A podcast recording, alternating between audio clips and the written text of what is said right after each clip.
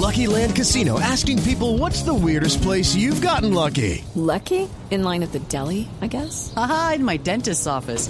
More than once, actually. Do I have to say? Yes, you do. In the car before my kids' PTA meeting. Really? Yes. Excuse me, what's the weirdest place you've gotten lucky? I never win and tell. Well, there you have it. You can get lucky anywhere playing at LuckyLandSlots.com. Play for free right now. Are you feeling lucky? No purchase necessary. Void where prohibited by law. 18 plus. Terms and conditions apply. See website for details. Pues vamos a hablar con don Eric Lara del tema porque de verdad le dije a Eric, listo, mañana hagámoslo larguito porque trae una información muy importante. Eric, buenos días. Buenos días, María Clara, ¿cómo estás? Bueno, el tiempo es suyo, Eric. Muchas Eh, gracias. no se lo tome tan a pecho. No, sí, como dice, no se tome toda la mañana. Sí, Ay, si no nos morimos. sí, sí. Nos matan. Sí.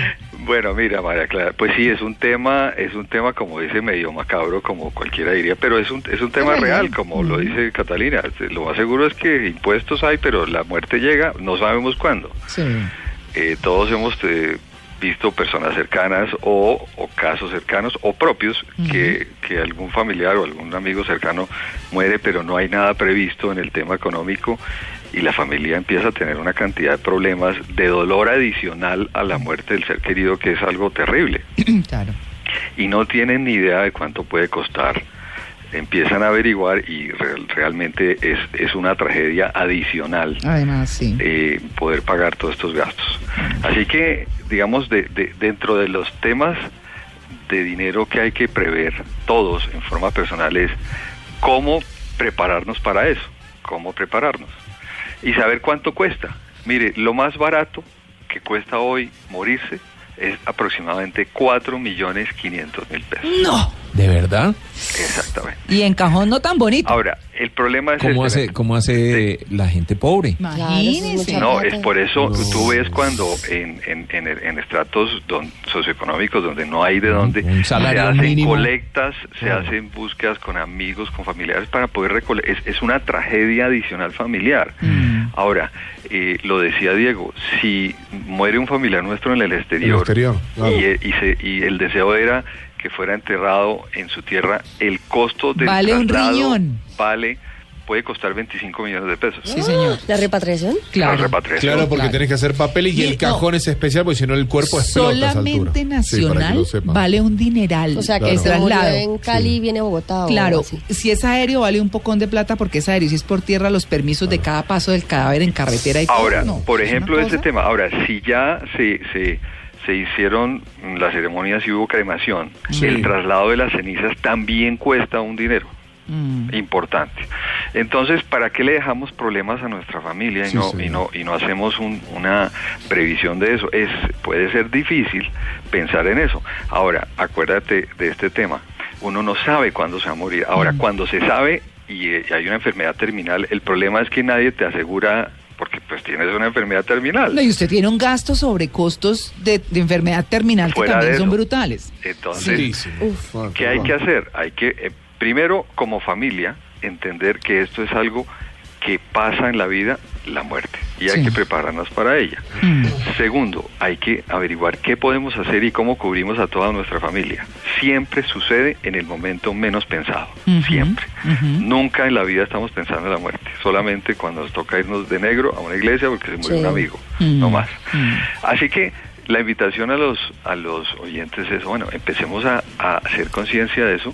Hay unas eh, unos temas emocionales cuando sucede sin previsión, entonces dice María Clara, no, hay que hacer el velorio, no y cuando va sumando, el tema suma y suma y suma. Bueno, Eric, pero por ejemplo, los planes exequiales que venden, Claro. ¿eso sirve o no sirve? Se Sirve. compran con anticipación. ¿Qué ¿Y qué sorpresas? Mira, y, ¿Y qué no, y sorpresas traen? Sí, Mira, eso no mira, Ah, bueno, porque, porque a, a propósito de eso que está diciendo Tito, a propósito de eso que está diciendo Tito, pues venden las pólizas, que las mencioné por ahí, pero hay que leer la letra Sí. menuda, porque Claro. cuando usted tiene a su muertico entre el cajón, le salen con sorpresas. Así el es. velorio no incluye tinto. Eh, no, de verdad. no incluye De traslado verdad. hasta el cementerio, no incluye el hotel en el cementerio. Entonces, ojo con eso. Es como todas las pólizas. Y Escuchamos los Y paquetes. se aprovechan Tienes- de ese momento. Tienes ¿no? que mirar la letra menuda Ajá. en detalle. Sí. Eh, pero antes de eso, hombre, hay que tomar el seguro con una compañía si es compañía de seguros que esté vigilada por la superintendencia financiera, que, que sea una compañía de prestigio. Si es una, también lo pueden vender estos seguros las, las funerarias importantes. Entonces lean la letra menuda que incluye, porque en el momento del dolor de la muerte del familiar o del amigo, uno no sabe y va a mirar y dice que tiene tales restricciones que dice, no, no, no, eso es una locura, termina uno volviendo a pagar las exequias por otro lado porque tiene tales restricciones. Claro. Ahora, se ven con frecuencia casos en los cuales se va a pedir, obviamente, que, que el seguro se haga efectivo y le, le reembolsen a usted el dinero, y, y se demora y se demora que faltó tal papel, que hubo tal. Hay quejas de, con compañías de seguros que no se cumplen con las condiciones de las pólizas. Entonces empieza otro via crucis para cobrar la póliza. Así que hay que tener mucho cuidado de tomar. Las pólizas funcionan, como todas las pólizas de seguros, funcionan. Y hay para todos, las, para todos los presupuestos, indudablemente. Ahora, hay una ventaja ahora, que cubre grupos familiares eh, ampliados, o sea, puede cubrir primos, tíos, Ah, sobrinos, eh, eh, eh, una póliza familiar. ¿De qué orden de costo están, María Clara? Uno A tiene ver. que prever. Sí. La más económica que eh, hemos visto en el mercado en este momento vale 90 mil pesos al año. Y, y una que cubre muchísimas cosas vale 150 mil pesos al año. O sea, eso es Igual el equivalente plata. como 12 mil pesos mensuales Mm. Sí. o 7, 8 mil pesos mensuales. Y se evita un dolor de cabeza. Se evita un dolor de cabeza. Eh, lo mejor es pagarla mensualmente Sí. porque es muy fácil. Eh, y y Sí. no esperar a que te estén cobrando la, la, la prima ni nada, sino hacer el pago automático y uno se quita ese problema de encima y está cubierto. Las tragedias que hemos visto recientemente Ahí a nivel familiar. Esos eso, accidentes donde se matan Claro. cuatro de la familia, Ay, por ejemplo, no. de por sí, como dice, y fuera de que pueda puede morir el, el que provee la parte económica de una familia, padre o madre, que, que ya deja a la familia en una situación difícil. Eh, y fuera de eso, ¿quién va a cubrir los costos de, de las Eh, exequias? Eric, estos costos adicionales cuando sucede esto, ¿no? ¿Esto está relacionado a cómo fue la muerte de esta persona? Por ejemplo, si fue por causas naturales, si fue un accidente, si hubo un tercero y demás. No, el cubrimiento, el- el- la única limitación que tienen los seguros exequiales es lo que se llama el periodo de carencia. O sea, cuando tú tomas la póliza, eh, la mayoría tiene un periodo de carencia de 60 días. Sí. No requieren, en general, exámenes médicos. Ok. El periodo de carencia es que mm, si se muere la persona dentro de los siguientes 60 días no te cubre nada. Hagamos una cosa, Eric. No, no, pero sí. Ha- eh, Hagamos Sí. una cosa. Vamos a hacer un break Sí, claro. de cuatro minuticos y prepáreme, por favor, el resumen del que hablamos de qué incluye, cuánto vale la sala de velación, ahora se pasa derecho de la muerte a la iglesia, o sea, todo ese tipo de cosas para saber costos, y yo ¿vale? les tengo un tip para que el Sí. entierro les salga gratis. Estás en Blue Jeans. Blue Jeans. Lo más cómodo para el fin de semana. Estamos hablando de los costos de las funerarias, es decir, de cuando se muere una persona de la familia, sea previsible o no previsible, que porque está enfermo o que fue sopetón, como suele suceder, y a todo el mundo lo coge sorprendido. Pero además, como dice un oyente nuestro, Nicolás Galindo, dice, este muerto está muy vivo. Respuesta de muchas funerarias cuando pasan la cuenta. No. Claro, hay pólizas, lean la letra menuda. Vamos a mirar paquetes, porque es que la sala de velación vale, el tinto dicen que gratis, pero... mm, El bueno, las es flores. decir, todo, todo, absolutamente todo. Paquetes, Eric, ¿qué hacemos? Bueno, entonces empecemos por los costos. Sí. El ataúd, o Sí. sea, como decía una, mi abuelito, el cajón. El cajón, sí. El, El ataúd. Sí. Sí, sí, como dice, el, el vestido de madera. La pijama de madera. La pijama de madera. Vale desde 600 mil pesos el más baratico, pues como dicen en tabla burra, hasta 3 millones de pesos. Morado. Como, con espejo retrovisor. ¿Dónde tiene wifi?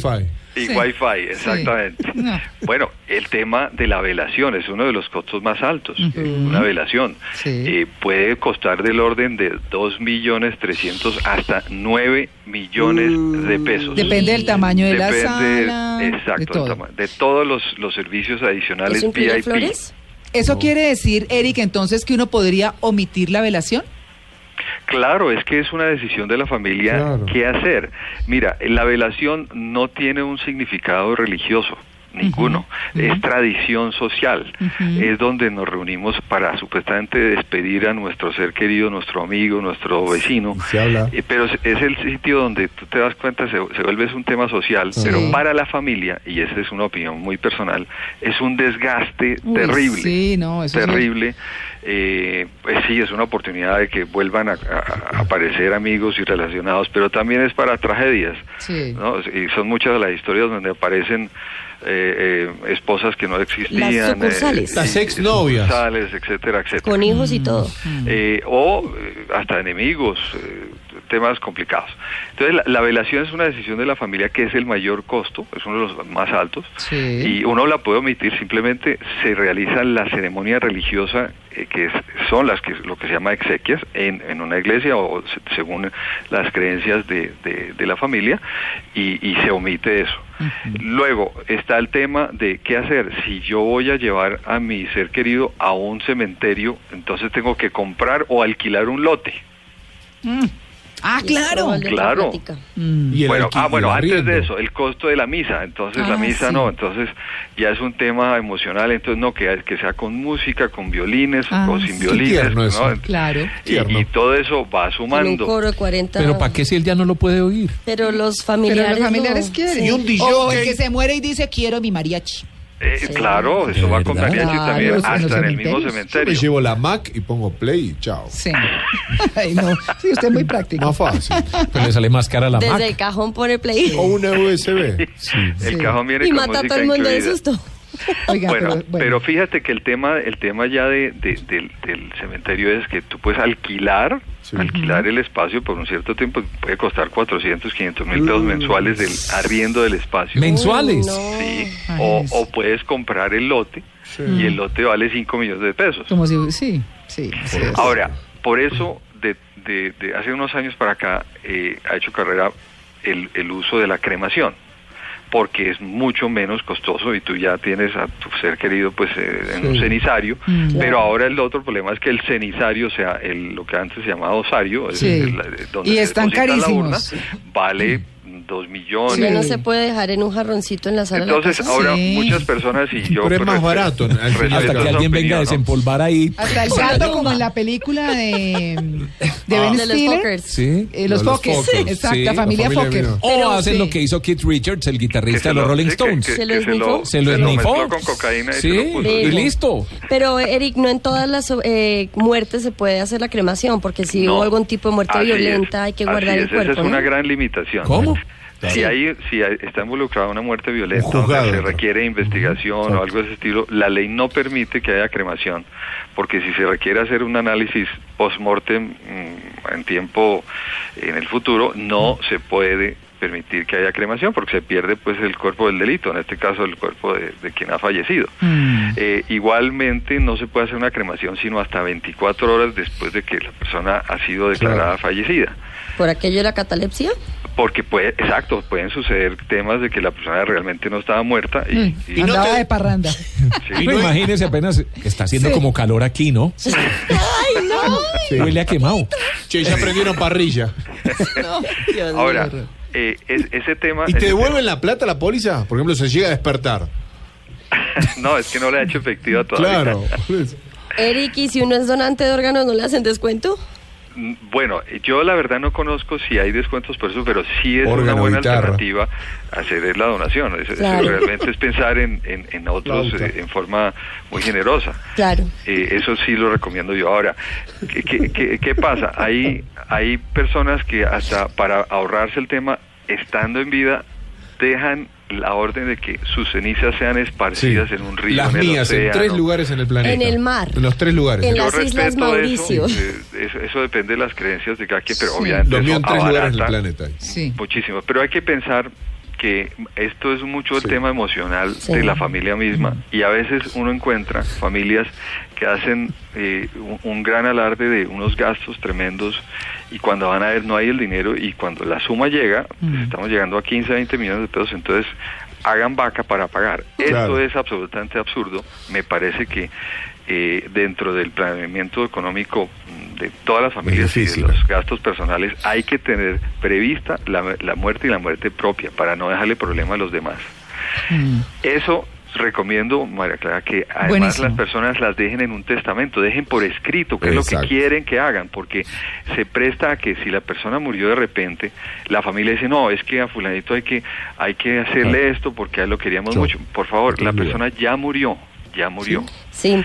Eh, ¿Se acuerdan que antes de- del break les comenté que cómo hacía uno para que un entierro fuera totalmente gratis? Fuerte. Bueno, Sí. pues esto también es decisión, por supuesto, de la persona y tiene que ser con el consentimiento de la familia.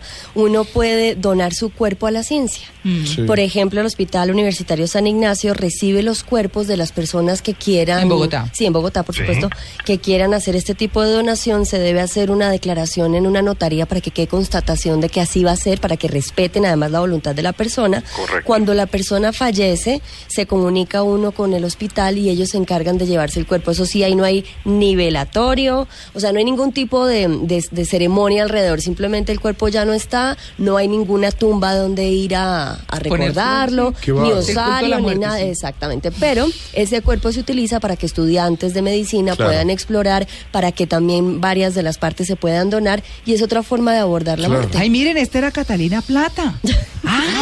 la del Blue Jeans. Venga, y, y entonces Ay, los esos estudiantes ojos me van tan a ver lindos. muerto y en bola. Sí, Claro, sí, y muy adentro. Qué Mire pena. todo lo que se las daba a Tito. Nos, pregunta- nos Qué preguntábamos pena. con Tito fuera de micrófono si los músicos son donantes de órganos. De órganos, de guitarras, De flautas, de flautas, trompeta, pueden ser, ¿no? batería. Sí. Buenísimo el tema, Eric. Muchas Bueno, gracias. un último Sí, detalle, mire, sí. personas de más de 80 años no las cubre. Ah, no. Pero sí No. pueden ser donantes de cuerpo. Entonces pueden ser donantes de cuerpo o si no, re- eh, les recuerdo, los que tienen pensiones. Acabo de encontrar negocio. eh, te- eh, conozco muy bien el caso eh, con, con las eh, entidades de pensiones, están cubiertos los gastos funerarios. Ah, sí. Sí, eh, tuve el caso, por ejemplo, conocí el caso de Colpensiones. Sí. Haciendo la, la averiguación, sí, era una familiar que tenía 96 años, 97 años, Sí. pues ya no la cubría nada. Ah. Entonces... Ni la sábana. No la cubría ni, sa- ni la sábana. Sí. Entonces lo cubrió, lo cubrió el, el fondo de pensiones, eh, o en este caso Colpensiones, estaba dentro del plan eh, un, un auxilio funerario y se encargaba. Entonces, hay- así que hay que hay que pensar en todas eh, estas cosas eh, en forma tranquila, pero pero con tiempo. Bueno, buenísimo el tema. Eric, gracias. Me helado. Eh, gracias. Gracias por el tema y gracias por ser parte de este equipo. Sí. Como a ustedes muy amables. Ya sabe que somos los segundos en Blue, en Blue Radio, ¿no? Uy, Dios mío. Ah, bueno, entonces usted tiene su granito de arena ahí. Ahí vamos, ahí vamos, Ahorrando, pero lo tiene. ahí vamos. Y Néstor, cuídese que ahí vamos detrás.